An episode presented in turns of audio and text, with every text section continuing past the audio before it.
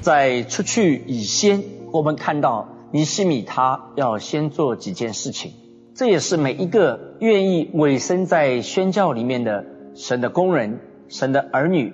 必须要来操练、要来具体的来实行的一些事情。首先，我们看到尼西米他是一个坐下来向神祷告的人，他的祷告里面，我们特别看到哭泣。悲哀，圣经用这样的词来形容他祷告的恳切。我们要去宣教，除非我们真正灵里面感觉到那些世上的灵魂，他们这种痛苦，感觉到他们的无助，感受到他们这种的流离困苦的情形，然后在我们的心灵里面产生出那种能够引起共鸣的那种的属灵的忧伤。这样我们才能够真正的发现，我们是带着负担、感动去的。到一个地步，在神的面前来进食祈祷，表明那种祷告的专注、祷告的负担、祷告的迫切。他祷告是为什么祷告呢？尼西米特别在这里说：我们不但承认我们以色列人向你所犯的罪，我与我父家都有罪了。尼西米特别。向神一个悔改认罪的祷告，他看见在过去的日子里面，在神的面前没有真正完全把自己摆上去。我们真是多少次的得罪神，我们多少次的没有走在神的心意里面，多少次的让圣灵替我们担忧。所以尼西米他的祷告是从哭泣悲哀。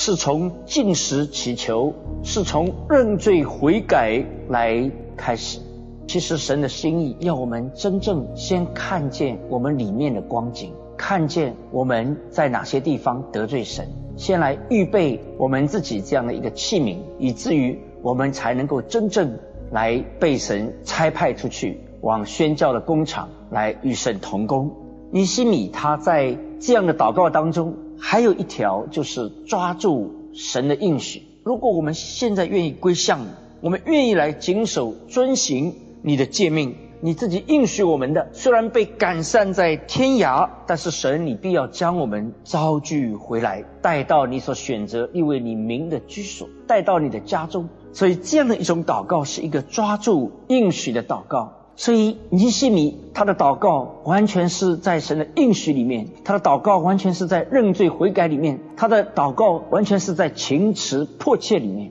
用这样的一个祷告来开始他往后人生的这些日子，一切都在我们的大君王耶和华手中。当我们定制，当我们定义要让人生走一条不一样的道路，当我们决定要把自己完全交托在神的手里面。来与神同工，完成他的心意的时候，我们一定可以看到神是何等的信实。神他会为我们开路，神他会兴起各样的人来帮助我们，神会使用各样的资源来印证他在我们生命里面的呼召。起来行动，这是尼西米往后人生的日子，我们看见何等的宝贵。走上这一条。不但是他自己，而且带同许多的同伴，带领以色列百姓进入一个属灵的复兴当中，回去重建到他的城墙，回去重新修筑城门，让真正耶路撒冷成为神的光，成为神子民在那里敬拜、侍奉、赞美上帝的一个中心。我们也当如此。我们不只是看见、听见了工厂的需要。工厂的情形，我们也要求神，让我们真正能够带出行动来，在祷告当中明白神在我们前面他所要成就的心意，好让我们能够具体的把自己投身在这样一个伟大的属灵的复兴运动当中。